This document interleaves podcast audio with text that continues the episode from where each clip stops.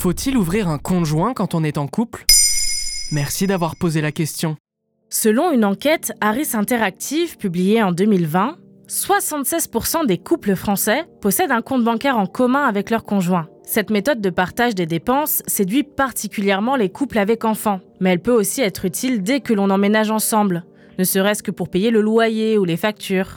L'argent peut créer de la discorde au sein du foyer, et si le conjoint est la solution pour beaucoup de couples, il ne convient pas à tout le monde. Compte joint et compte commun, c'est la même chose, non? Dans beaucoup d'articles et même de fascicules de banque, compte joint et compte commun sont utilisés de manière interchangeable. La réelle dénomination est compte joint, qui désigne un compte bancaire à au moins deux titulaires. Cela veut dire que toutes les personnes titulaires du compte peuvent y déposer de l'argent et faire des opérations sans l'accord des autres. Les cotitulaires sont solidaires. Donc, en cas d'incident de paiement, la banque peut s'adresser à n'importe lequel d'entre eux. Et, en cas d'interdit bancaire, tout le monde est responsable et peut se retrouver avec ses finances hors compte joint bloquées.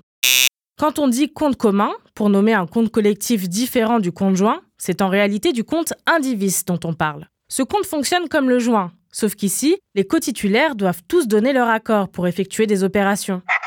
Par ailleurs, sauf en cas de clause de solidarité, seul le titulaire responsable des incidents de paiement ou de l'interdit bancaire peut se retrouver endetté. Mais alors quel compte il faut ouvrir quand on est en couple? Tout d'abord, rien ne vous oblige à ouvrir un compte collectif. D'ailleurs, la tendance chez les jeunes couples est plutôt à la scission, comme l'explique la sociologue Caroline Inchose dans Madame Figaro. Cette génération est plus sensible à l'indépendance. Les jeunes femmes qui gagnent leur propre argent tiennent à séparer les ressources.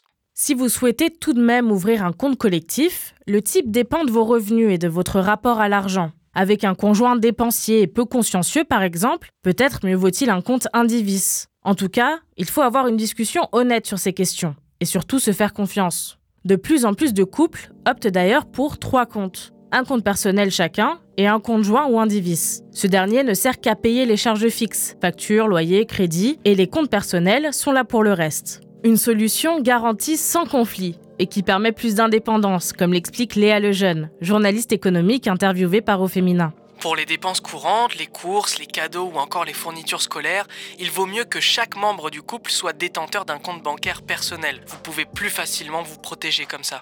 Voilà, quels sont les avantages d'ouvrir un compte joint? Maintenant, vous savez. Un épisode écrit et réalisé par Mayel Diallo. Ce podcast est disponible sur toutes les plateformes audio. Et si cet épisode vous a plu, vous pouvez également laisser des commentaires ou des étoiles sur vos applis de podcast préférés.